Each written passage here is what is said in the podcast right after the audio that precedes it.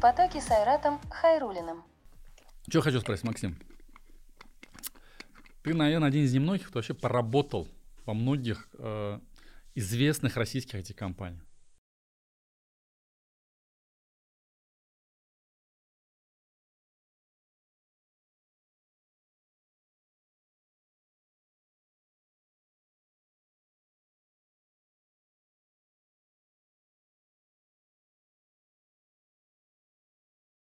Понятно, это Сбер, ты был вице-президентом. А, ты работал в Тинькофф банке. Сейчас ты работаешь в HeadHunter. А, у тебя были свои бизнесы и в области электронных денег. Ты и, в общем, а, значит, соучастник киноиндустрии цифрового кино в области, которую мы используем, ОККО, и много-много другого, да? Вот как так вот это получается? В чем твоя суперсила? Получилось, наверное, осознанно. Начинал я заниматься продуктом. Тогда, наверное, еще это не называли цифровыми продуктами, но тем не менее они уже были цифровые. Начинал я в том, что теперь известно как Мегафон. И посвятил вообще телекомам, наверное, лет 10 с лишним. В какой-то момент я от них устал, и мне захотелось двинуться в финансовую э, область. Там наблюдался уже какой-то интересный движ – я еще, ну, я стал клиентом Тиньков, но не то чтобы мне прям было понятно, что вот Тиньков там и вообще подход э, Тинькова к цифровому банкингу, это вот прямо оно. Вот.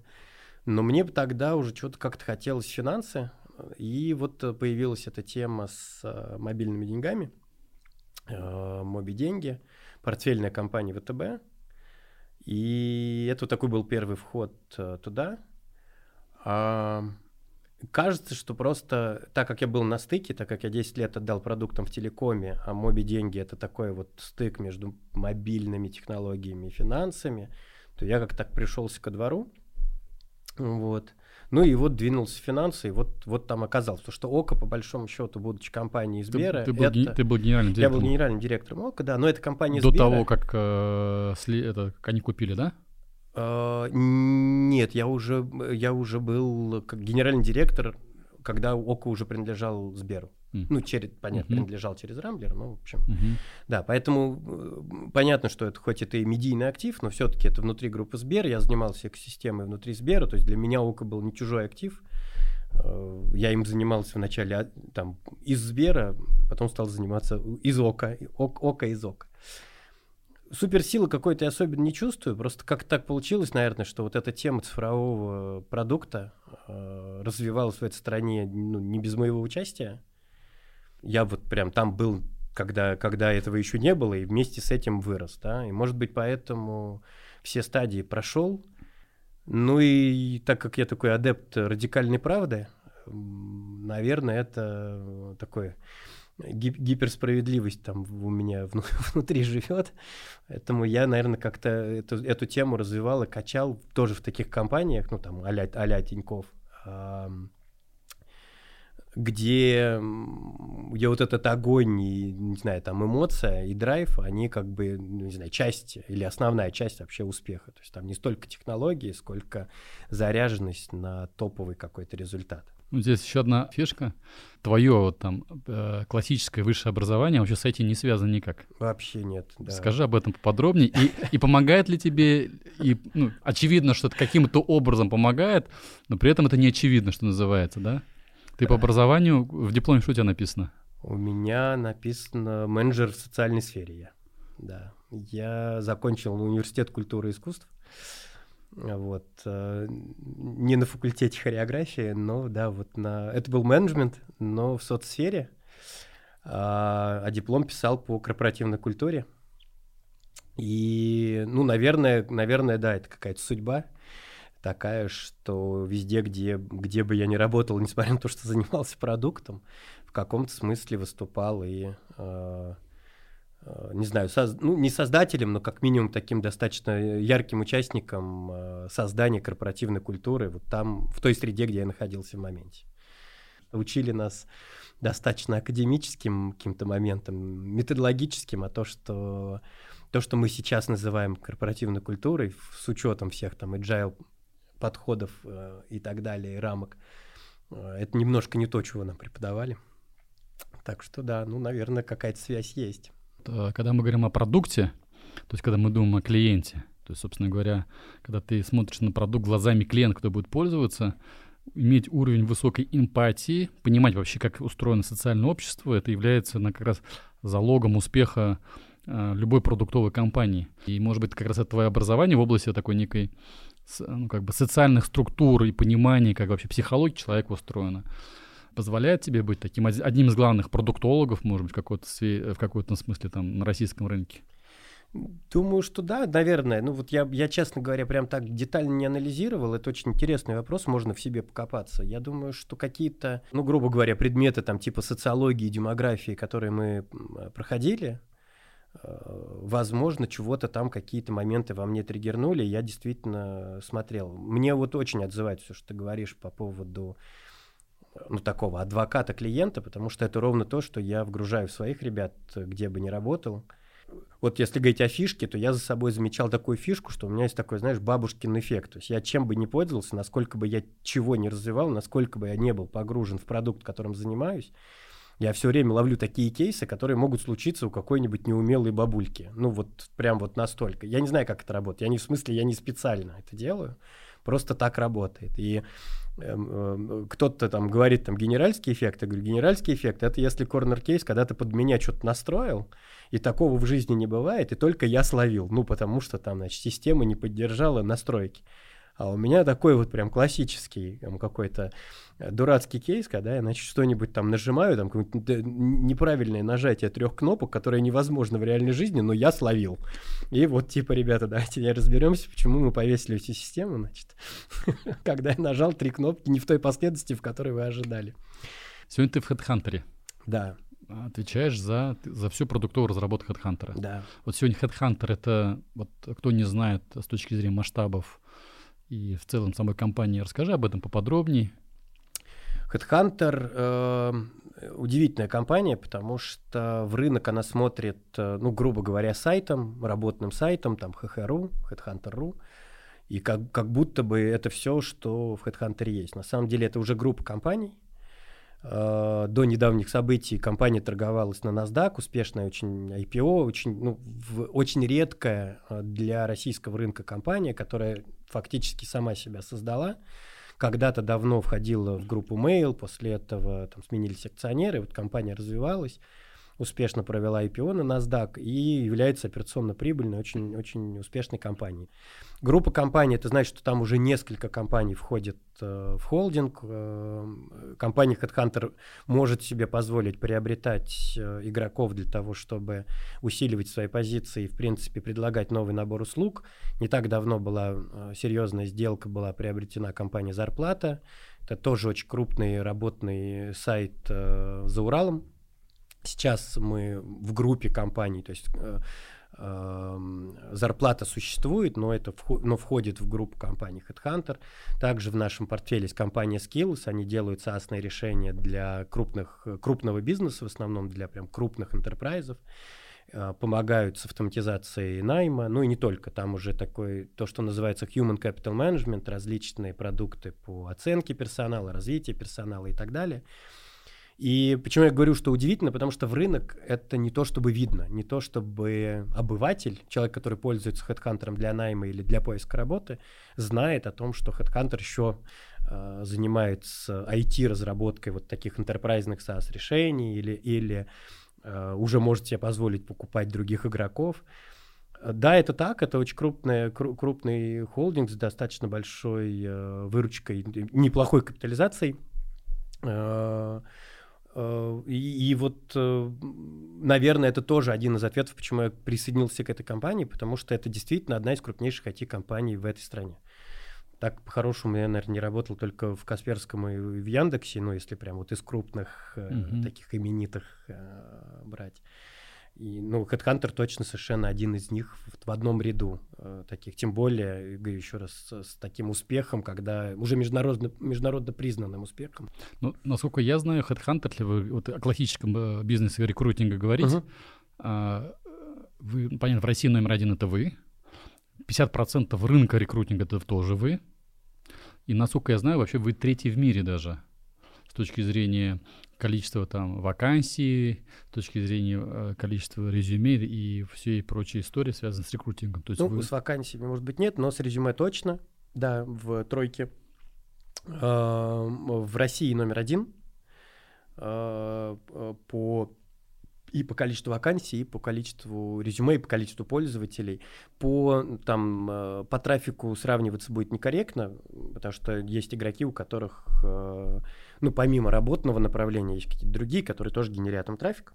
Если брать именно резюме и вакансии, да, среди работных сайтов номер один. И вы работаете не только по России, то есть у вас очень много отделений в других странах. Ну, немного, но есть, да. Мы, мы, есть, э, мы есть в Беларуси, мы есть э, в Казахстане, мы есть немножечко в Азербайджане. Вот. Я не могу сказать, что это прямо э, большая повестка для нас, но это хороший бизнес.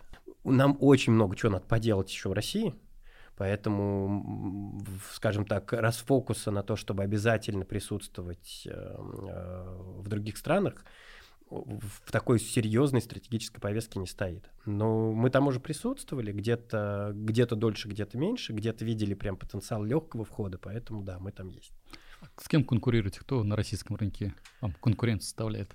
Ну, главный, главный конкурент это Авито. Сейчас Авито работа, работное направление Авито. Ну и работа.ру, э, группа Сбер. Остальные игроки, ну, там тоже есть, там достаточно много. Э, я бы сказал, что он достаточно фрагментированный, этот рынок, но по большому счету это скорее уже long tail, а вот из крупных игроков, э, наверное, можно еще Суперджоб назвать. Но опять же, тут э, по разным критериям я скорее вот этих двух выделю, Авито и Работа.ру. Ты CPO в HeadHunter. Сколько, какая большая, насколько большая команда э, сконцентрирована э, под твоим направлением? Ну, она традиционно agile, поэтому там есть айтишники, которые, которые формально, ну, как сказать, организационно э, у, у тех директора. Э, если брать именно командами, вот включая всех, то, наверное, это порядка человек 200 если брать ребят, которые организационно у меня, ну, наверное, человек 60, там дизайнеры, аналитики, проекты. Есть такое еще, поправь, если это не так, э, предубеждение, что э, на HeadHunter нормально работу не найдешь. Ну... Какой-то миф, может быть, есть на этот счет. И, я... и, и, и с чем связано? Откуда вот это, оно как бы витает? Я, я думаю, что я понимаю, откуда это может идти. Я думаю, что это может идти э, от, э, от разных ролей. Я думаю, что какой-нибудь э, э, скиллованный сеньор-разработчик имеет право так сказать.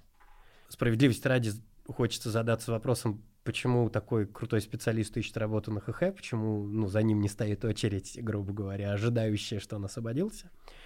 Вот. Э, но да, наверное, Headhunter не для всех, и это в том числе точка роста э, для нас, для нашей команды, потому что мы не хотим быть э, ну, работным сайтом не для всех. Мы хотим, чтобы любая, любой скилл, любой уровень, любой навык и любая компетенция, включая так называемые синие воротнички, у которых, возможно, нет никакого навыка, кроме там двух ног, двух рук, мы хотим, чтобы они имели возможность найти работу э, на HeadHunter.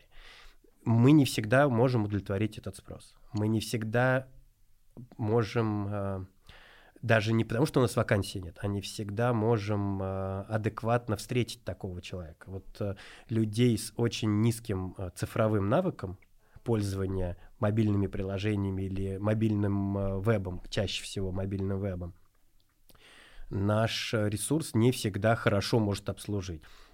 И это проблема для нас, значит, мы должны найти другой, э, другой. Они есть у нас, они к нам приходят, но мы не всегда качественно можем их обслужить. А ты сам э, в, э, как бы в своем карьерном треке, когда ты использовал площадки для поиска работы, размещения резюме? Да, я нашел свое резюме на HeadHunter. Э, оно ты, было... Ты его сам размещал? Да, да, оно было датировано... И HeadHunter тебя взял на работу? Да-да, HeadHunter меня взял на работу, но не по этому резюме. Да, но я нашел свое резюме, оно было датировано 2013 годом. По всей видимости, я обновлял его, когда уходил из э, Тиньков. Когда я приходил в Тиньков, не уходил, я уходил в 19-м, приходил. Вот. Но я не помню этого, потому что и приходил я в Тиньков, меня переводили рекрутеры, уходил я, естественно, там были рекрутеры. Ну, в общем, я очень давно не сталкивался именно с поиском. Ну, это уже просто экзекутив, это уже скорее такая, ну, не знаю, судьба людей на определенном уровне, когда за тобой уже начинают охотиться mm-hmm. рекрутеры и как-то отслеживать твою судьбу. И чем лучше рекрутеры, тем в правильные моменты твоей, значит, карьерной нестабильности они к тебе подходят и заходят. Расскажи, как вот э, с точки зрения производственного процесса, да, выстраивается, ты начал с этого по поводу продуктовой разработки. Э, кто вам формирует повестку дня, что нужно доделать, переделать, улучшить? Вот улучшайзинг как построен? Опять же, если усреднять э, весь процесс, понятно, что день на день не приходится, он может быть разный, но если усреднять, то вообще формируем ее сами, исходим из того, какую мы продуктовую стратегию для себя определили. То есть, по большому счету, любое наше движение сегодняшнего дня должно так или иначе служить э, макроцели, там, долгосрочной стратегии когда мы делаем эту декомпозицию, то есть вначале мы формируем ту самую э, среднесрочную или долгосрочную стратегию, вот сейчас буквально в конце июня мы Совету директоров представили продуктовую стратегию сроком до конца 2025 года. То есть это три с половиной года период, ну, наверное, среднесрочный. Э, в цифровом мире достаточно долгосрочный уже получается период. Там, для производственных компаний это вообще ерунда, они там, возможно, даже развернуться не успеют. Вот. Ну, будем считать его среднесрочным. Вот мы ее представили среди директоров, получили некоторую обратную связь, но в целом в таких в общих рамках она там принята. Дальше мы декомпозируем это а на... В двух словах можешь рассказать, в чем суть этой стратегии? Ну, э, прям если в двух словах, по сути... Ну, в трех. да. Если... В трех, кстати, удобнее, потому что она состоит из трех макроблоков. Вы будете расширяться? Я почти уже, да, немножко заспойлерил, потому что один из блоков — это, собственно, развитие э, того, что мы назвали Human Capital Management на базе э, Skills, на базе вот этого интерпрайзного решения. Мы хотим выйти дальше, чем мы сейчас. Сейчас мы занимаемся преимущественно автоматизацией найма, автоматизацией рекрутинга, вот с точки зрения э, больших э, организаций, у которых огромное количество вакансий, там, не знаю, 40 тысяч вакансий, в год проходит, да, и, соответственно, у них там просто колоссальный объем э, отклика, который надо разбирать, резюме, так, сяк, назначать интервью и так далее. Там очень, ну, большой такой процесс. Это компании там уровня, не знаю, Сбербанка, РЖД, там, не знаю, Русатом. Но мы хотим пойти дальше, потому что у, эти, у этих же компаний, у которых работает сотни тысяч э, сотрудников, есть потребность в развитии этих сотрудников, оценке этих сотрудников, э, рискил Э, этих сотрудников. Э, где-то э, они что-то там меняют. Условно Сбер может постепенно отказываться от какого-то количества отделений, но при этом он этих людей может где-то переиспользовать, соответственно, нужен рескил какой-то. И вот мы бы хотели быть участником и вот этих процессов, HR-процессов тоже, мы хотим тоже их оцифровывать, мы хотим, чтобы, это, чтобы наши партнеры Э, вот эти же enterprise могли использовать наши технологические решения.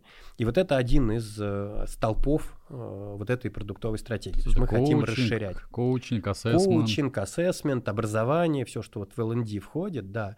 Мы, наверное, не пойдем в классический э, такой HR-кор, где выплаты заработной платы, угу. там э, мотивация, там, в общем, то, что называется payroll и CNB, наверное, ну, наверное, нет. Там, во-первых, есть очень крупные игроки, тот же там 1С, например, и так далее. А, и кажется, что начинать, ну, входить сейчас туда, это такая э, не совсем адекватная история. А вот э, с точки зрения L&D, Learning and Development, э, выглядит так, что в том числе на фоне хайпа к эдитеку, и в том числе к корпоративному эдитеку, есть спрос кажется, что там еще не то, чтобы прямо сформировались э, такие серьезные игроки. кроме тех, которые сами для себя делают, ну, там, условный Сберуниверситет, у Яндекса там своя школа и так далее, с этим понятно, но есть истории, которые не, даже ими не покрываются в рамках их вот этих больших масштабных штук. Это вот такой один пилор, да, э, стратегии. Есть, э, опять же, классический, может, с него и надо было начать, это то, что у нас есть достаточно много домашки по классическому нашему джоб-борду, я говорил о том, что мы сейчас недостаточно хорошо работаем с персонализацией, мы недостаточно хорошо понимаем своего потребителя, как на стороне работодателя, так и на стороне соискателя. Недостаточно хорошо понимаем и, как следствие, недостаточно хорошо обслуживаем. Не можем, теряем его на пути, ну, по сути, на пути воронки. И не то, чтобы это какие-то непреодолимые обстоятельства, это просто, ну, скажем так, наш, наша недоинвестиция внимания – Э, к этой проблеме. А разработка в HeadHunter сейчас это полностью инсорс, да? Или есть какие-то легаси-системы и аутсорсинговые э, команды? Ну, наверное, 95, может, там 93% это in-house. Нет легасевых систем, которые требуют поддержки внешними, таких нет. Скорее, они, они все легасевые свои. А вот, это тоже там отдельная проблема, на которую требуется ресурс, чтобы это там распиливать. Вот. Но э, внешние, внешние мы используем, но скорее как ручки и скорее под очень какие-то конкретные э, задачи, ну, там какую-нибудь ручку припилить э, к сервису, там, например, не знаю, там для госуслуг там чего-нибудь накрутить, ну, и надо сделать быстро, и есть уже компании, которые съели на этом пут изюма, ну, то есть как бы просто сейчас разбираться самим, вот взяли, сделали и там с EC интегрировались, все, отлично, вот, пожалуйста, хендлер готовый. У тебя в команде много э, продукт-менеджеров. Наверное, где-то сам собеседуешь, может быть, э, есть э, агентство или рекрутинговые, в том числе, которое тебе найм персонал ведет. Вот какими качествами он должен обладать, или как ты можешь их ранжировать? Вот он, как продукт-менеджер, вот у него должно быть вот это, вот это и вот это, тогда у него классно будет получаться, и все будет супер. Как ты можешь попробовать таким как бы лайфхаком и поделиться? На что ты обращаешь внимание? У кого хорошо эта работа получается?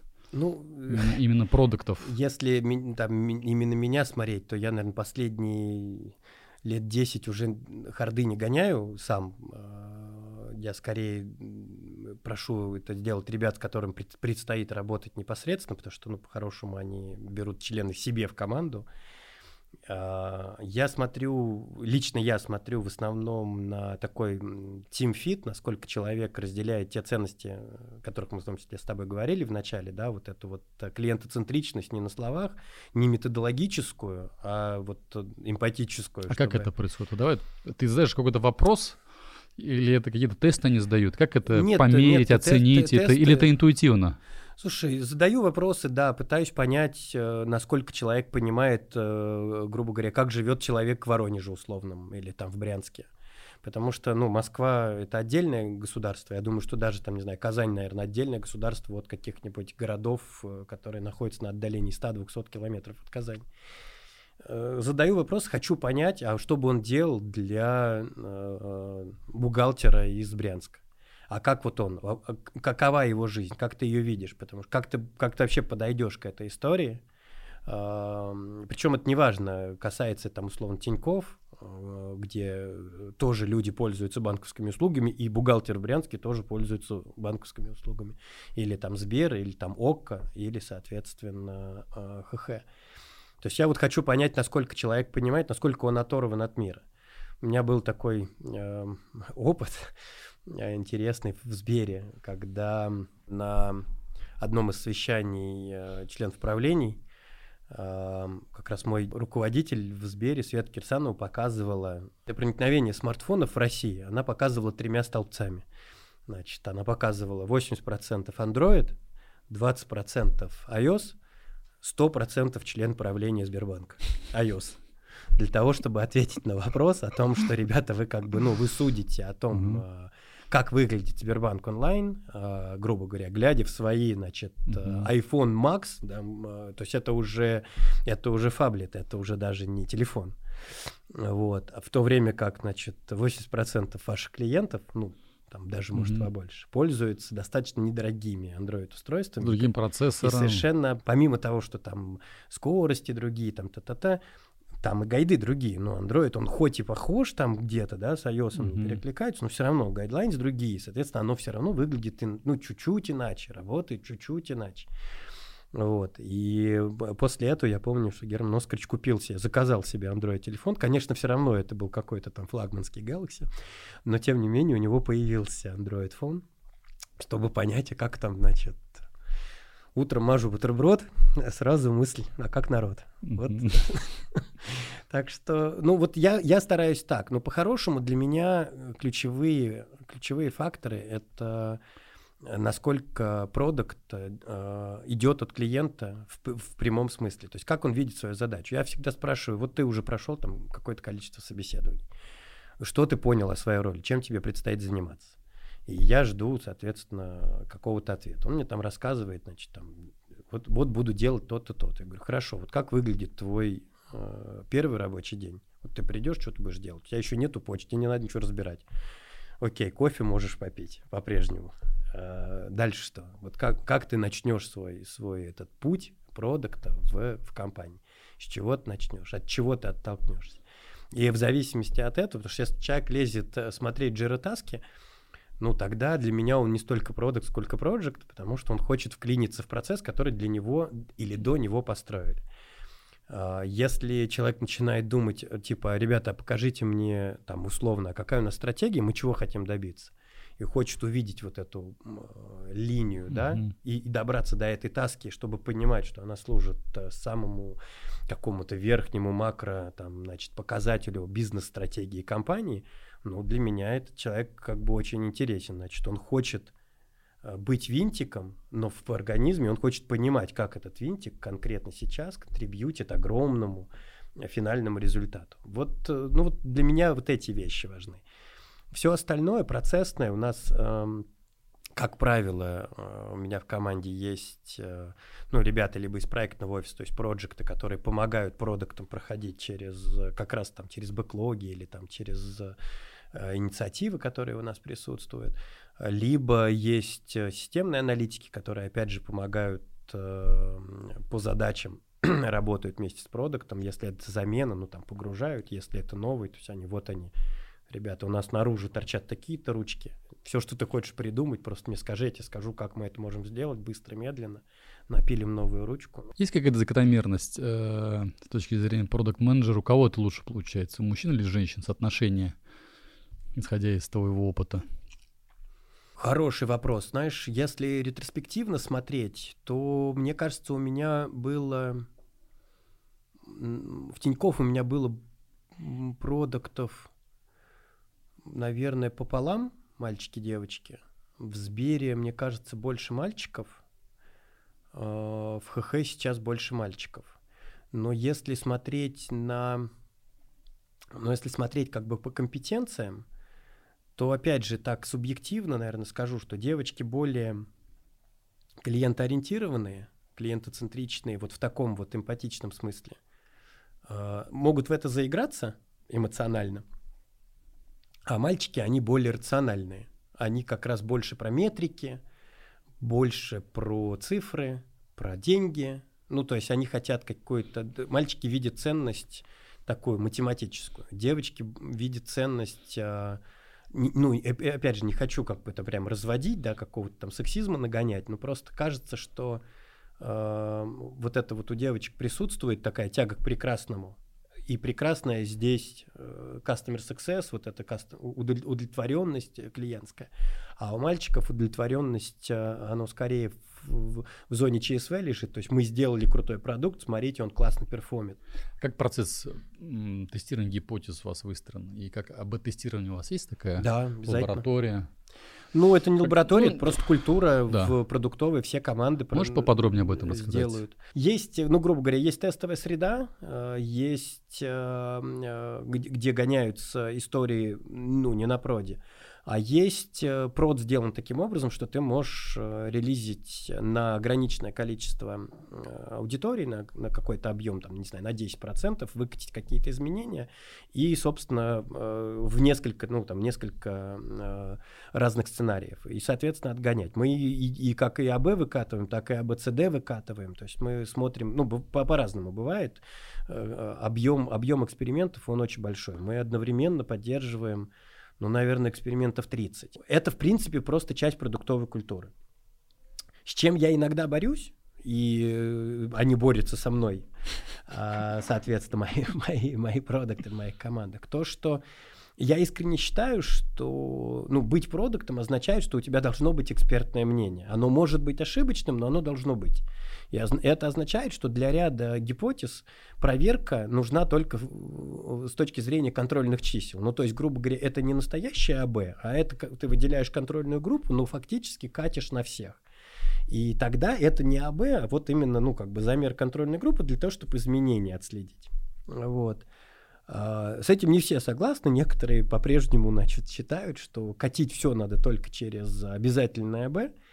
Почему я с этим, почему я с этим спорю, ну или, так сказать, выступаю там челленджу, да, как бы этот подход вот таким а, огульным, а, потому что на самом деле перекладывать на пользователя э, принятие решений не всегда хорошо. Проблема в том, что пользователь ограничен тем опытом, который у него был а ты, будучи экспертом, имеешь доступ к огромному количеству других опытов. Мне хочется, чтобы продукт имел смелость иметь собственное экспертное мнение, а, и дальше мы, возможно, можем подискутировать в команде, а что требует э, тестирования, а что есть безусловная истина, и мы просто должны ее катить.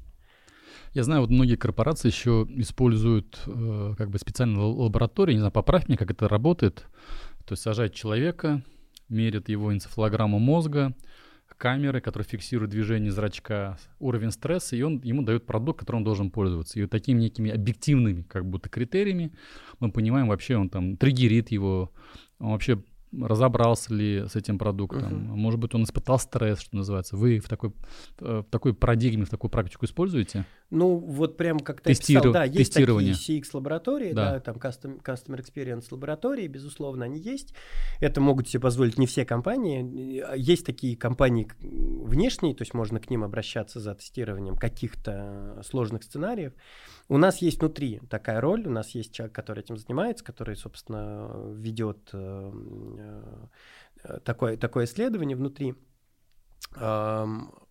Это тоже достаточно субъективная история, во-первых. Э, ну, потому что тот, кто сидит... Ну, репрезентативно является... должна быть, да, понятно. Да-да, он является конкретным субъектом с конкретной насмотренностью, опытом и так далее, и так далее. Вот, э, это, это, это первое. И второе, это то, что, ну, я вот на дистанции своего опыта могу сказать, что любое, абсолютно любое UI, UX изменение продукта самого крутого вызывает ничего, кроме отторжения первое время. И дальше, ну, просто та ставка, которую делает бизнес, э, она должна быть либо настолько уверенной, чтобы переломить это, эту инерцию негатива, ну, либо откатить. То есть здесь кто кого пересидит. Дальше весь вопрос, что ты накатил. Ну, то есть, если оно mm-hmm. настолько ужасно, что люди начинают от тебя уходить, вот когда они ноют, но не уходят, это, скорее всего, вот эта самая инерция, ну, сила привычки. Мы привыкли, мы уже там понимаем, где кнопки наши находятся, мы уже где-то интуитивно, не глядя, чего-то там нажимаем, мышкой вводим и так далее. А если ты начинаешь терять э, аудиторию, прям терять, ну, возможно, это, э, возможно, у тебя есть проблема с э, твоим UX. Такой был такой самый яркий, наверное, самый известный кейс на российском рынке был, когда был редизайн кинопоиска старого, не вот киношного кинопоиска, а кинопоиск медиаресурса. Да, его заредизайнили, ну, там уже, не знаю, лет пять, наверное, назад. И там прям был вообще, ну, то есть люди просто вообще взорвались, и все, и обратно все откатили. И, и больше не трогали все. Кинопоиск остался кинопоиском, и, значит, уже потом появился кинопоиск HD, как онлайн-кинотеатр. Такие случаи случаются, но если опять же посмотреть там на Gmail, который накатил новый Gmail, многие сидели на старой версии, кнопочка была перейти на старую версию, многие оставались на старой версии, но в какой-то момент он отказался от ее поддержки, и, и ну, мы перестали пользоваться Gmail. Ну нет, ну как бы uh-huh. мы остались. Там у iTunes был совершенно одиознейшее изменение, я плевался, тертыхался, ну как бы, и мне нужен iTunes, я привык этим пользоваться. Сейчас я понимаю, что сейчас они что-нибудь опять накатят, и там условно, и мне будет нехорошо. И да, это происходит. Мы знаем о том, как меняется а, цифровой паттерн. Мы профессионалы знаем. Новые гайдлайнс выходят, вышло новое устройство, новая ось, новые требования. Был там э, скевоморфизм, потом появился какой-нибудь еще нибудь там дизайн, потом, значит, там градиенты появились. Еще мы всех, мы должны соответствовать, потому что мы же трендовые, мы же модные. Пользователь понятия не имеет, почему раньше был Э, монотонный цвет там какой-то, да, монолит залитый, а потом у тебя, значит, градиенты. И он такой, господи, что за убожество, почему градиенты? Потому что это стало модно. Потом через три месяца пользователь привыкает к градиенту, новые гайды. Нет, значит, там, э, теперь все опять э, в монолит выходит. А кто задает вот эти тренды по UI UX? Есть какие-то такие сильные игроки? Ну, в мобиле это, это Google и Apple, конечно же. И вот эти их ежегодные мероприятия, Google I.O. и WWDC, которые проходят каждый год, когда они разговаривают с девелоперами и рассказывают о том, что нас ждет с точки зрения развития операционной системы, mm-hmm. гаджетов и э, мобильных трендов. Да, это, конечно же, они, тут их нельзя игнорировать, э, они являются владельцем этих, этих экосистем, если ты хочешь там быть правильно представлен и быть максимально нативным устройством, которое они производят, Э, то, конечно же, ты просто должен это соблюдать. Э, в части веба получше, попроще, но там тоже есть определенные гайды, как правило, их задают крупнейшие игроки, и это не всем нам известные э, типа фейсбуков и так далее. Это какие-нибудь крупнейшие игроки типа там Интеркома. Там есть Microsoft, который достаточно много делает, ну как доминанта в десктопном мире. Но опять же, долгое время они не то чтобы феерили с дизайном, но вот как- как-то последние несколько лет сильно все изменилось, они стали действительно задавать тренд. А из российских компаний кто вот номер один? Кого ты можешь на пьедестал воздвигнуть? Кто задает этот тренд и формирует эти смыслы в UI UX и достаточно успешно в этом направлении ну, здесь справляется? Как раз, да, здесь те же наши привычные там цифровые игроки. Ну давай топ-3. Кто это? Ну, Кто я думаю, что я думаю, что, наверное, это Яндекс, Э, ввиду, опять же, очень большой своей экосистемы, представленности в продуктах, их очень много в разных областях, и они делают и за, за счет этого достаточно много разных экспериментов. И опять же, мы можем наблюдать за этим, но кажется, что их экспертиза, их вот эта вот такая насмотренность и представленность в рынке, она им позволяет быть одним из ключевых игроков, трендсеттеров в UX. А, если говорить про банкинг, безусловно, это Тинькофф и Сбер. Они точно совершенно эту э, цифровую тему качают очень сильно. А, если говорить про э, медиа, то опять же это Яндекс. Э, ну, Око возьму, потому что на самом деле тоже очень модный, классный, именно с точки зрения UX, очень классный продукт. Сейчас даже не потому, что им управлял, потому что на самом деле и, и, и до меня они были молодцы. Там скорее правильная сложившаяся культура историческая, там это ребята, выходцы из Йоты, ну тоже такие э, достаточно э, увлеченные UX и, и клиентом, так изначально, культурологически. То, что делает э, группа, ну теперь уже ВК, там очень все фрагментировано, то есть сам ВК очень сильный, э, очень сильный, но он скорее силен не столько в UX, сколько в, в алгоритмах, в Data Science, объем данных, которые они переваривают, перелопачивают пользовательских с контентом, и то, как они им классно управляют, я думаю, что, скорее всего, там лежит основная их экспертиза. Ну и как и у, кибер, у кибербезников, типа Касперского mm-hmm. и Positive Technologies. Есть в твоей команде или в штате профессиональные психологи и социологи? Продуктовые в большой команде? Я вот сейчас учусь на магистрской программе, буду, буду магистром психологии. Вот видишь, как... Мне еще год, да. А так, насколько я помню, у меня в команде есть парень, у которого клиническая психология в анамнезе, в, да, в его истории. Мне кажется, там есть ребятки, которые заканчивали какие-то специализированные курсы, но опять же, их, их роли не, не психологов, uh-huh. а там продуктовые или там э, управление комьюнити, да, там про проектовые. То есть я знаю, что у них это, это есть в образовании. Нам в этом смысле проще про многие вещи говорить. А, простите, расскажи, как вот выбор магистрской программы, с чем обусловлен? Слушай, здесь очень, здесь такая штука, да, как это, не, не, не, было счастья, да несчастье помогло. А, я какое-то время, ну, там мне уже 44 сейчас, я какое-то время думал, что я хочу учиться, хочу учиться, хочу учиться, и чего-то там тут отложил, там отложил. И, значит, в прошлом году думаю, нет, все, я пойду. И я нашел эм, программу Высшей школы экономики московской, которая называется э, психоаналитический э, коучинг и бизнес-консультирование. И я просто изнутри программы понял, что психоанализ это то, что ну, помогает, собственно, узнавать чуть, чуть глубже вот эти вот самые человеческие, э, там, не знаю, боли, проблемы и блокеры, которые в них существуют на, на уровне психики. Вот, и пошел туда учиться. Вот, то есть я, я не буду психотерапевтом, а, точно, вряд ли я могу сказать, что я стану психоаналитическим коучем, но, по крайней мере, диплом об этом будет говорить, если все получится в следующем году.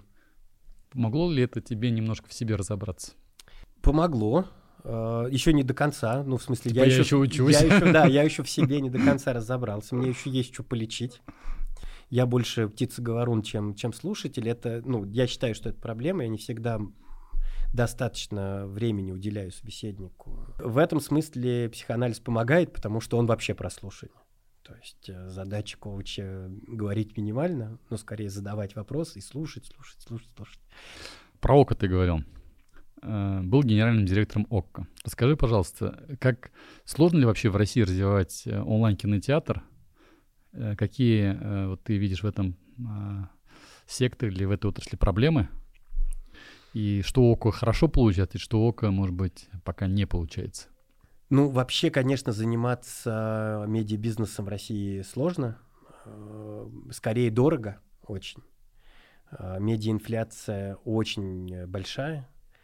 Медиа само по себе. Что такое медиаинфляция? Э, стоимость производства контента и, mm-hmm. и, и стоимость его ну, рекламы, промотирования Production, этого контента. Mm-hmm. Да. За последние годы я не берусь судить, что произошло с этим последние полгода, не, не в контексте, но вот до э, конца прошлого года рост был э, ну, чуть ли не кратным ежегодный. И это, конечно, очень здорово сказывалось.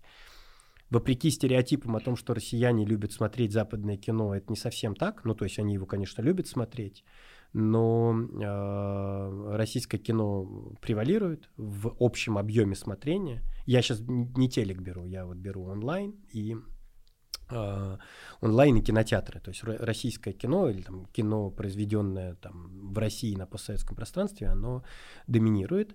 И вот для того, чтобы заниматься этим, понимая, что российское кино доминирует, тебе надо производить контент. А это очень дорого. А дорого это потому, что дефицит э, авторов. Очень мало у нас пока, наверное, да? да, сценаристов, э, э, продюсеров, креаторов. которые вот этих самых, да, креаторов шоу, которые могут делать суперически качественный контент. Их прям очень немного.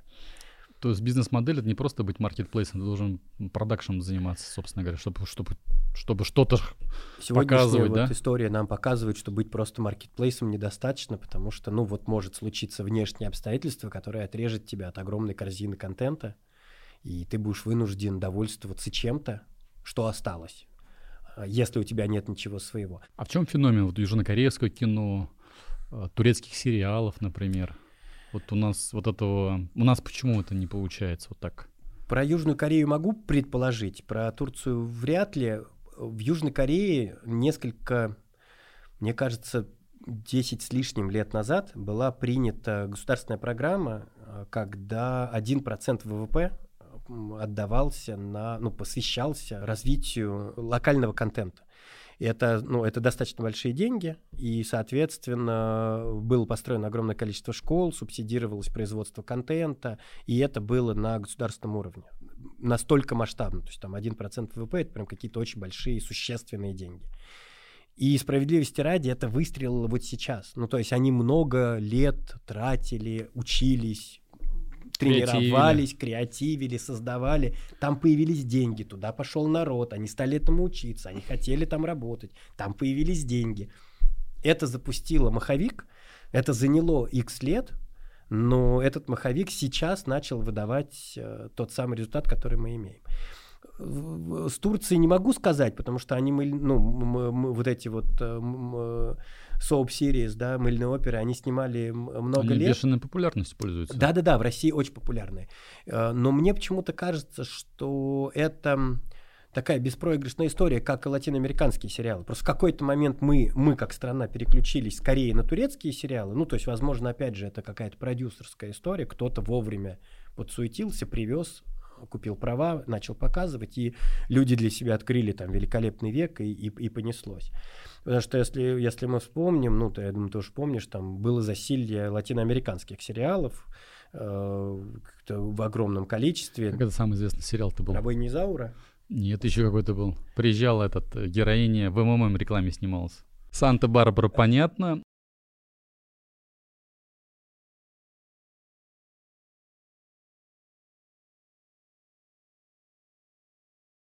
Рабыня Изару, понятно.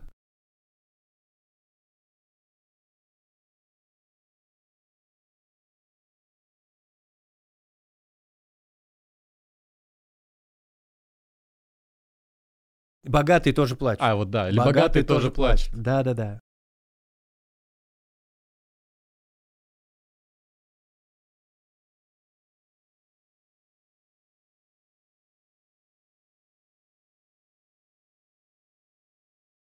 Преступность все. падала, да. значит, ДТП не происходили, все были у экрана. Все смотрели, все смотрели. Э, это точно все смотрели, это, ну, там, что, там как раз нельзя было пропустить. это были очень крутые сериалы, да. Но потом там были, да, и аргентинские и так далее, а потом, видишь, э, турецкие.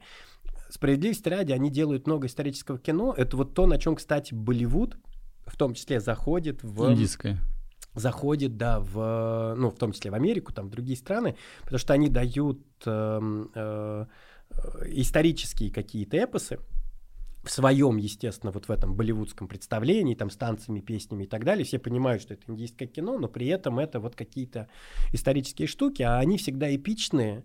И опять же, учитывая, что Болливуд тоже научился снимать кино дорогое со спецэффектами и так далее, это уже смотрится там э, со- соответствующим образом. Поэтому деньги. Ну, вот, наверное, ответ такой. Наверное, мы говорим про деньги и про фокус э, на таком государственном уровне к этому, э, к этому аспекту. Ну, это как это автопром южнокорейский. 20 лет назад не был южнокорейских автомобилей, а сейчас можно сказать, они конкурент составляют и Mercedes, и BMW, и по ценнику, и по качеству не уступают, и, по дизайну в том числе. И, да? а, абсолютно согласен. То и, есть это осознанная политика должна быть. Насколько я помню, буквально, ну, относительно недавно к команде Hyundai там присоединился какой-то топовый автодизайнер европейский.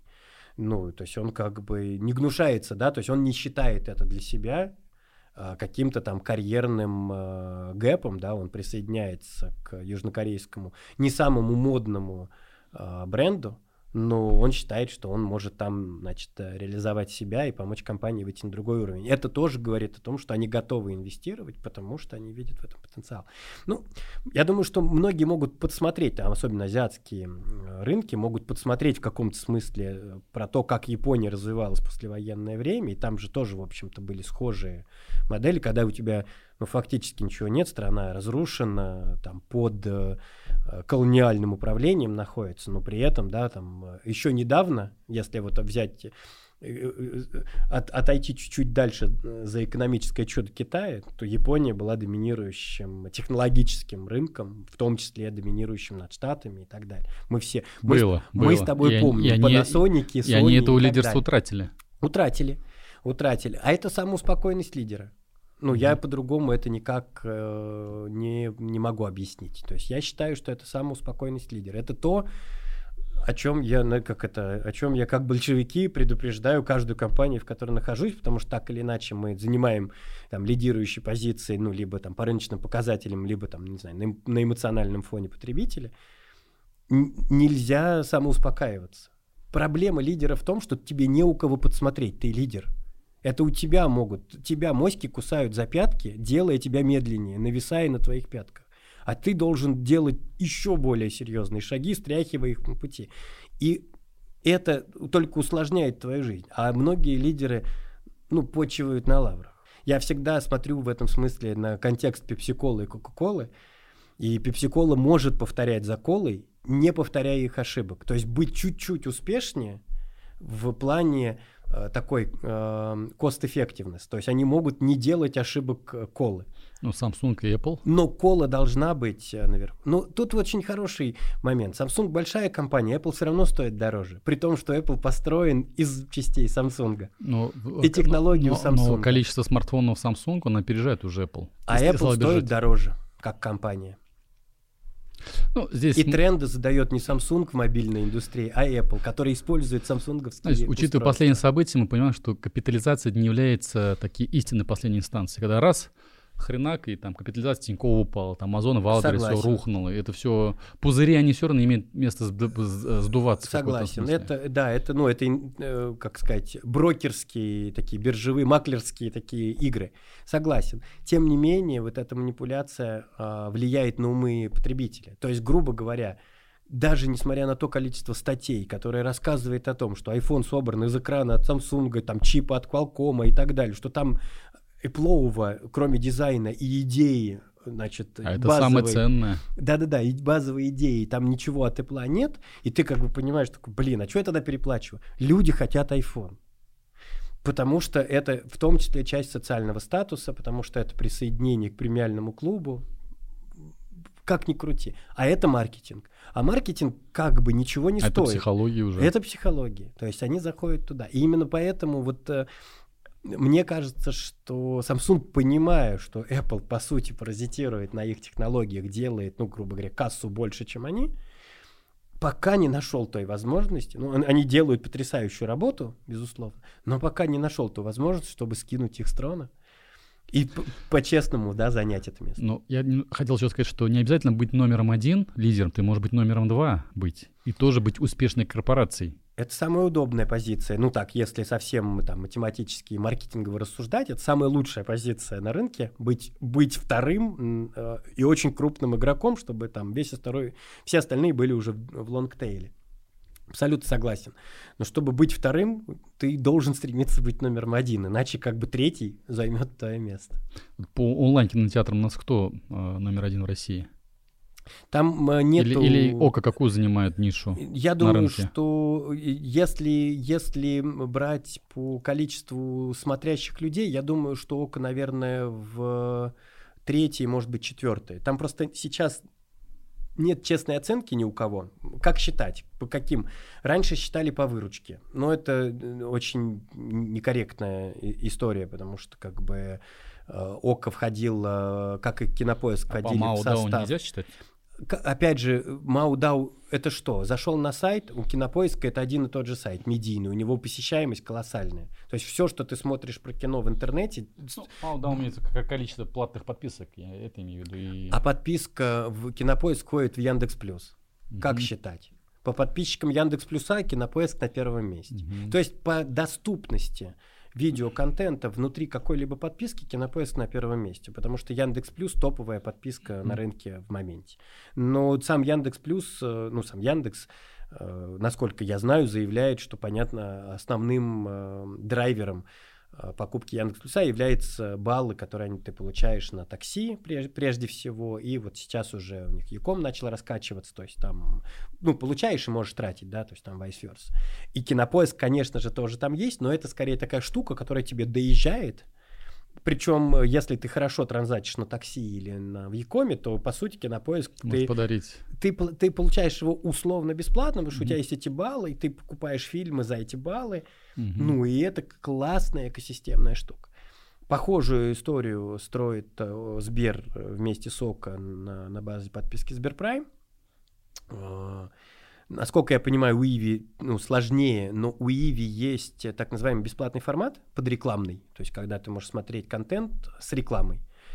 И это, конечно, тоже дает э, достаточно большой буст, потому что наши люди нормально относятся смотреть э, рекламу, зато можно контент бесплатно смотреть. Это же круто. Вот. А остальные, там, Винк и Ростелекомовский, там, MORE и так далее, они вот, э, ну, челленджеры. Возможно, сейчас, вот недавно было объявление о том, что Море ТВ и Винк объединяются как единый онлайн-кинотеатр. Возможно, они зайдут в тройку. Ну, допускаю, что так. Шесть лет ты проработал вице-президентом в Тинькове. Потом перешел в Сбер. С чем это было связано? Тебя схантили, тебе надоело, ты сам ушел. Слушай, да, это такой частый, частый, да, частый вопрос. что, там, что нужно было сделать, чтобы выйти в Сбер? А, слушай, ушел осознанно? Нет, э, не схантили. Э, ха, э, Сбер хантил долго, год полтора, наверное, разные люди приходили, там, потом они менялись в Сбере в тот момент в, у, у Тинькофф такая была фаза развития, когда э, на, начало меняться регулирование банковской деятельности, стали ужесточаться э, требования к кредитным организациям по резервам, э, которые необходимо иметь, когда ты много кредитуешь, там, значит, и так далее. Тогда уже началась волна вот этих э, санаций банков, э, такая чистка банковской системы. Эльвира Спкидатна начала эту историю, она была очень эффективная. И э, интерес к тому, чем я занимался внутри компании, он, ну, если не угас, то, по крайней мере, так как бы существенно снизился. А, а я занимался как раз тем, что мы называем, вот теперь называем lifestyle banking. Это такое ну, переизобретение банкинга от э, э деньгоцентричного подхода к тратоцентричному подходу. Когда не, не, не наличие денег имеет значение и такой постоянный мониторинг твоих остатков, а то, как ты этими деньгами распоряжаешься, с тем, чтобы тебе было максимально хорошо. То есть это вот э, та, та парадигма, которую я в Тинькофф, э, ну, как, не знаю, там, создавал и реализовывал с командой. А, и просто получилось так, что в какой-то момент знаешь, идеи, которые ну, рождались и которые мы там как прорабатывали и, засылали, они не, не, не получали должной поддержки. То есть такая период такой стагнации именно в э, ресурсной, да, то есть нам не давали достаточно ресурсов, чтобы мы могли деливерить это вот максимально быстро, потому что было вот э, у нас горело.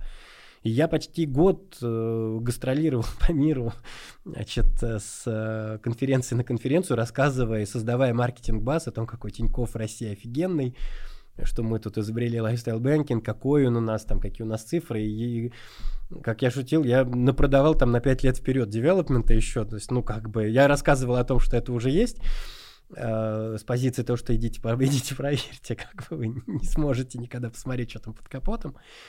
Вот, но, но, но это не делалось. Ну и как-то как такая началась хандра, которая э, наложилась на то, что в этот момент э, как раз вот э, Свет Кирсанова из Сбера э, искала себе человека, который бы попытался связать э, экосистему, э, компании, которые в экосистему Сбера вошли, не банковский, не банковский бизнес, с огромной розничной э, массой пользователей э, вот розничного бизнеса Сбера. И вот она искала человека на эту роль. Мы поговорили, то есть это было похоже на то, чем я занимаюсь э, в Тинькофф, но как бы вот у них как раз к этому моменту созрел аппетит, а здесь он такой немножко подугас. И я приходил на те же условия, ну, то есть вот они были зеркальные. Они были хорошие, но они были зеркальные. С точки зрения онлайн-банкинга, ну, понятно, Тиньков, Визбер, есть еще Альфа-банк. Как будто напрашивается, что гештальт надо закрыть, и в Альфа-банке надо было поработать. Не думал ты об этом? Мы встречались с Володей Веркашинским несколько раз, разговаривали. Володя очень хороший, уважаемый человек. Э, я не знаю, нужно ли, зак... нужно ли закрывать этот гештальт. Я думаю, что у него сейчас очень хорошая команда, которая делает, э, делает историю. Там очень хорошие ребята в маркетинге. Не знаю, я, честно говоря, последнее время думал о том, что, может быть, хватит меня уже в банкинге, может быть, надо двигаться дальше. Ну и вот, собственно, Headhunter как Classified, как интересная такая история, тем более, что я-то тоже видел Headhunter раньше только как Classified. Сейчас, когда я смотрю изнутри, у меня еще больше эксайтмента по поводу того, что можно сделать. Я чувствую такое вдохновение, потому что, ну, это более широкая история, и она охватывает как все слои населения, а для меня этот вот социальный аспект, он важен, то есть я так за него цепляюсь внутренне. И э, так и э, компании разного уровня, от enterprise до микробизнеса, индивидуальных предпринимателей, самозанятых у нас мы инвестировали в Юду, которая очень плотно работает вот над вопросом платформенной занятости, соответственно, как раз самозанятыми работают. Вот. То есть это Юду, этот HeadHunter, да, является? Э, мы инвестировали на небольшой пакет, там угу. не, мы не владельцы, по- по-моему, даже не контроль, но, но мы по- в таком тесном партнерстве, да, потому что Юду как платформа и как, как такие э, адепты платформенной занятости очень хороши и очень сильны, они Э, ну, нам кажется, что это комплементарная история. Немножко про Тиньков поговорим. Олег Тиньков продал свой бизнес. А как ты считаешь, вот Тиньков сможет продолжить? Насколько роль основателя важна э, с точки вот, той технологичности, с точки зрения тех, наверное, наверное, э, трендов, которые они задавали на рынке? Сможет ли компания Тиньков, собственно, продолжить в том стиле, как они развивались дальше? И насколько роль личности в бизнесе имеет значение? Э, давай я так тебе скажу. Олег э, э, точно не про технологии, вот, ну, если так в лоб. Но Тинькова бы не было бы, вот такого Тинькова, который есть, не было бы, если бы не было Олега. Это точно совершенно. У Олега главное офигенное качество, просто совершенно невозможное. Я, я работал с ним только в Тиньков в банке, но, насколько я знаю из его предыдущей истории, э, его других бизнесов, которые были до Тиньков, а, его офигенное качество то, что он умеет собирать э, ну, просто лучшую команду для конкретных а, бизнес-проектов, которые он запускает. Так было с его техношоком э, когда-то там на заре, так было с Дарьей, так было с пивом и ресторанами, и так и было и с банком. Поэтому а, если говорить о роли Олега в любом проекте, которым он будет заниматься, а, я уверен, что у него не будет проблем, потому что он соберет ту команду, которая сможет заделиверить лучший лучший клиентский продукт в той, ну, в той зоне, в которой он двинется. Мне кажется, он может заниматься вообще чем угодно. Вопрос даже может быть не про него конкретно. Существующая команда Тинькофф без него сможет также быть эффективной? Я думаю, что уже да, а, потому что еще, ну, меня уже нет в компании почти три года. А, и уже тогда Олег, безусловно, присутствовал как визионер, но операционным менеджментом занималась только команда. Олег не погружался в операционные вопросы, ну, не настолько, чтобы а, действительно оказывать какое-то существенное влияние вот прям на, именно на операционные вопросы. Он именно визионер. И визионер э, э, очень такой, ну, не знаю, рационально разумный то есть он не, не самодур-визионер, э, который «я сказал, идите делайте». И он доверяет команде. Максим, вот как вот из сегодняшнего разговора я очень много слышу про социальные смыслы, про социальные ценности, и я знаю, что ты являешься э, благотворителем, и э, ты создал попечителем, фо- Нет, попечителем благотворительного фонда «Журавлик». Да, да. Расскажи, пожалуйста, об этом фонде, чем он занимается. Ну да, создала супруга со, со своей подругой. Я попечитель, если как это муж и жена одна страна, поэтому э, никуда тут уже не денешься. Э, НКО «Журавлик» э, занимается профилактикой травли и буллинга в школьных учреждениях. Это такой основной фокус. Э, когда мы говорим о профилактике, это значит, что мы пытаемся донести до учеников, учителей, родителей, прежде всего до взрослых, о том, что, это, что такое травля, как ее распознавать, как ее предотвращать э, и как с ней бороться, если, если проявления травли уже случились. К сожалению, а, ну, констатировать можно такую проблему, что ли, в нашей стране, что у нас далеко не всегда взрослые понимают, что проблема травли существует, что вообще это проблема – Многие родители считают, что так дети общаются, так дети коммуницируют, сами разберутся, и ничего страшного нет. Буквально сегодня на РБК вышла статья очень удручающая о существенном росте подросткового суицида.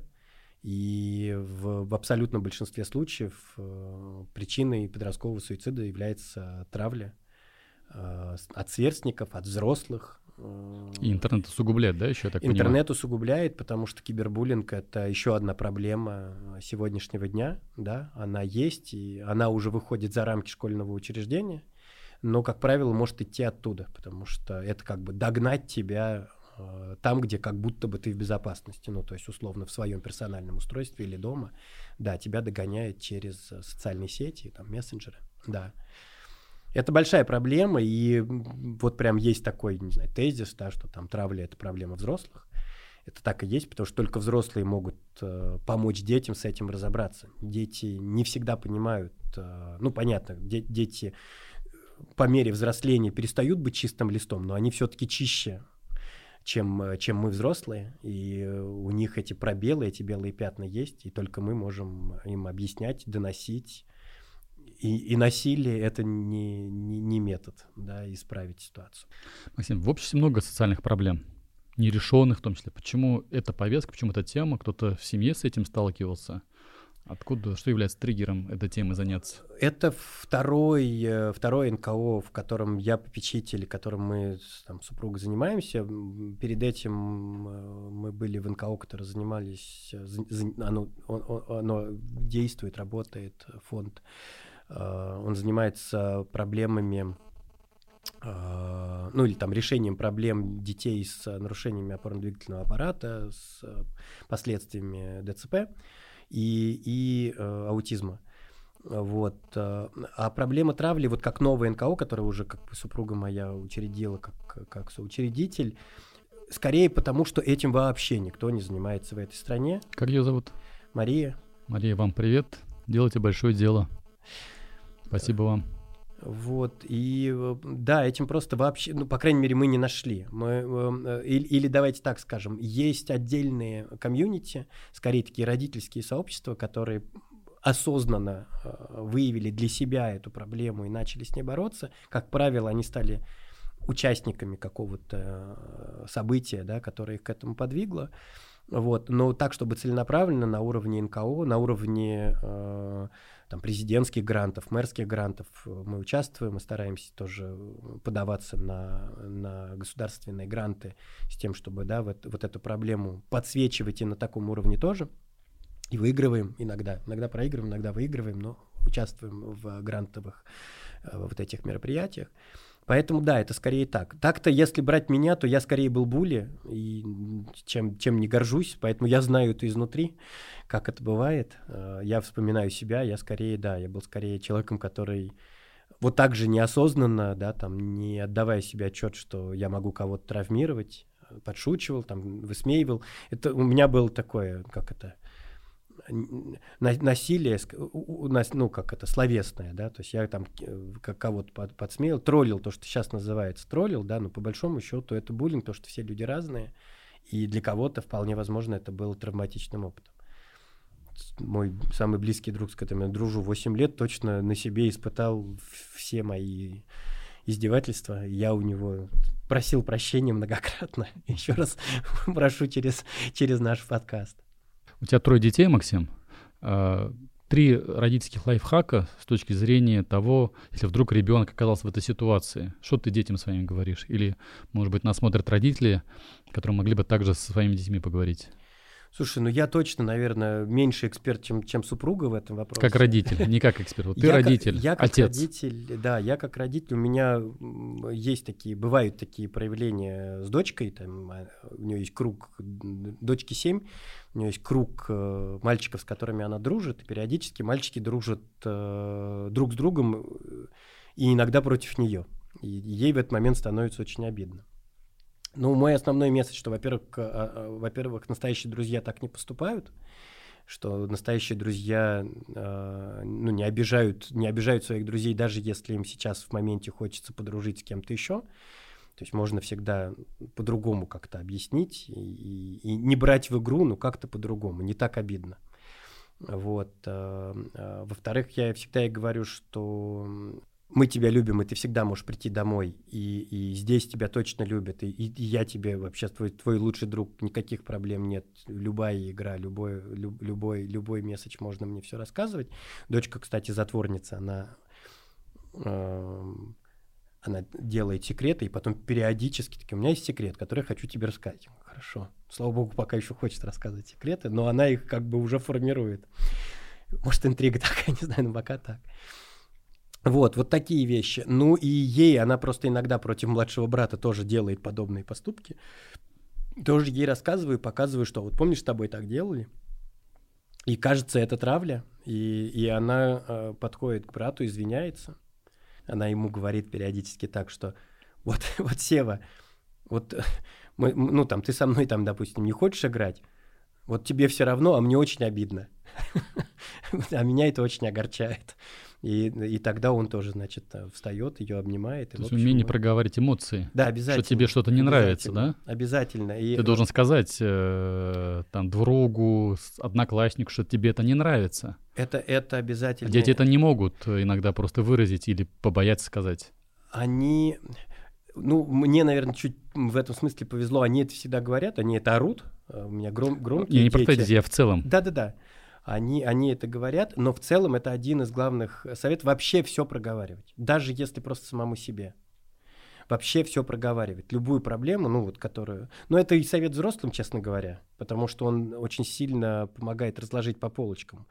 То, что у тебя в голове варится, это одно. Когда ты начинаешь это формулировать словами, ты по-другому это себе же рассказываешь. И иногда, когда ты это формулируешь, особенно если ты формулируешь это себе, ты лишние эмоции убираешь, ты же себе говоришь, ну то есть что в себя-то истерить? Как бы, ты же сейчас со взрослым человеком разговариваешь, поэтому ты можешь себе сказать, как есть на самом деле. И э, часть эмоционального накала убирается, ты даешь себе формулировку, которая э, ну, может остудить. А детям, конечно, надо проговаривать все, и быть открытыми. Вот э, самое, такой самый главный родительский лайфхак, лайфхак — находить время их выслушать. Максим, мы сегодня много проговорили про цифровые продукты. Сейчас небольшая будет игра про цифровое потребление, да, такой типа небольшой блиц или небольшая игра, которая...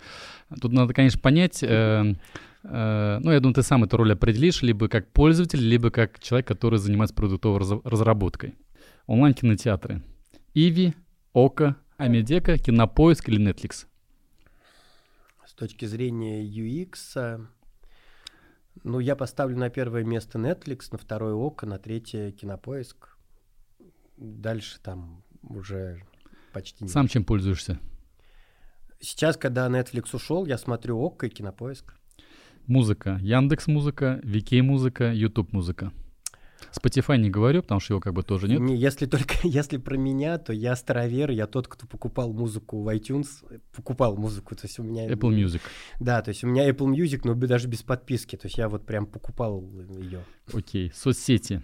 Одноклассники или ВКонтакте? Ну, ВК. Мессенджер, Telegram или WhatsApp? Больше Telegram сейчас, но вообще все. Доставка продуктов. Э, самокат или Яндекс Лавка? Самокат. Онлайн-маркеты. Озон, Валберец или Казань Экспресс? Uh, ну, я, я не, не казанский, я сегодня увидел Казань Экспресс, у, у нас Озон. Доставка еды Яндекс Еда или Delivery Club? Delivery. Электронные услуги. Госуслуги федеральные или казанские? Или, или республиканские, я не знаю, но ну, в, нет, в, Моск... знаю, Москве тоже есть в Москве, госуслуги. В Москве есть, да. Я, я могу сказать, что казанские тоже очень крутые, потому что я в свое время еще в Тинькофф э, все цифровые госуслуги изучал. У вас очень крутые, но я пользуюсь федеральными. А, поисковики Google поиск или Яндекс? Google. А, билеты Aviasales, Skyscanner, Туту или что-то другое? На поезд Туту, а на самолет э, либо Тиньков путешествие, либо Яндекс билеты. Ну, это очень хороший вопрос в том плане, что смотри, э, ну ты точно знаешь, это я пытался купить билеты у РЖД на их сайте, ничего не смог сделать и пошел в Туту и купил очень быстрее, хотя да. папе все отдает, что называется. Да, да? Да. Почему это так происходит? Почему РЖД не может сделать такой классный сервис? Потому что в РЖД нету такой потребности. Максима нет потребности такой у них нет. Да, у них нету такого, да, Максима, который скажет, вы что, вообще что ли? Почему Туту на нашем сервисе делает продукты лучше? Сервис для видеоконференции Zoom, Яндекс Телемост, Skype. Ну, из этих трех Zoom, но сейчас очень много Teams, майкрософтовского. э, видеосервисы Рутуб, YouTube или ВК-видео? YouTube. Онлайн-банкинг. Альфа-банк, Сбер, Тиньков. Ну, с большим преимуществом Тиньков и чуть-чуть Сбера. Всегда был, даже во время Сбера. iPhone, ну, будем говорить, iOS или Android. iOS. Каким VPN ты пользуешься? Мастер VPN. Он платный? У него сейчас есть бесплатная версия. Для веба 60 минут, для мобилы все время. Сим-карта, какой оператор связи? Мегафон. Я его устроил. И, интернет, пор ноль. и какой интернет-провайдер у тебя? Ой, это там Дома. какая-то МТСовская дочка дома. Ну, там прям такая малюсенькая. Максим, было классно. Я много для себя нового узнал. Я думаю, что наши подписчики тоже для себя много сегодня подчеркнули. У тебя очень хорошая энергетика, Спасибо. большой опыт, такая большая насмотренность. У нас есть по традиции э, гость, когда приходит к нам в студию, он приходит либо с вопросом, либо с какой-то задачкой, либо с какой-то проблемкой, которую мы в комментариях обязательно оставляем для того, чтобы подписчики помогли тебе ответить или решить какую-то проблемку. Мгм. И за самый лучший ответ ты э, подаришь ценный приз. Хорошо. Хорошо. Ну давайте, раз уж все-таки, раз уж все-таки я сегодня в роли э, директор по продукту HeadHunter, что-нибудь про HeadHunter спрошу. Вот сегодня, в частности, разговаривал со своей командой э, казанской. Мне кажется, что мы недостаточно хороши как сервис для айтишников, для IT-кластера. Вот мы сегодня в IT-парке сидим, много говорили про, про IT, а, и мне кажется, что мы недостаточно хороши. Вот э, что должно быть, чтобы... Пускай будут даже начинающие айтишники, те, за которыми не гоняются э, хедхантеры, э, что нужно сделать на хедхантере, чтобы айтишники хотели у нас разместить э, резюме и быть нанятыми лучшими компаниями. Очень классный вопрос, очень понятный. Он, он, он, он очень злободневный, что называется. И за самый лучший ответ Давайте я подарю годовую подписку на ОКО. вот, вот это супер. Так как все-таки тоже не, не, не безразличен. Макс, было очень круто, очень интересно. Спасибо А, огромное.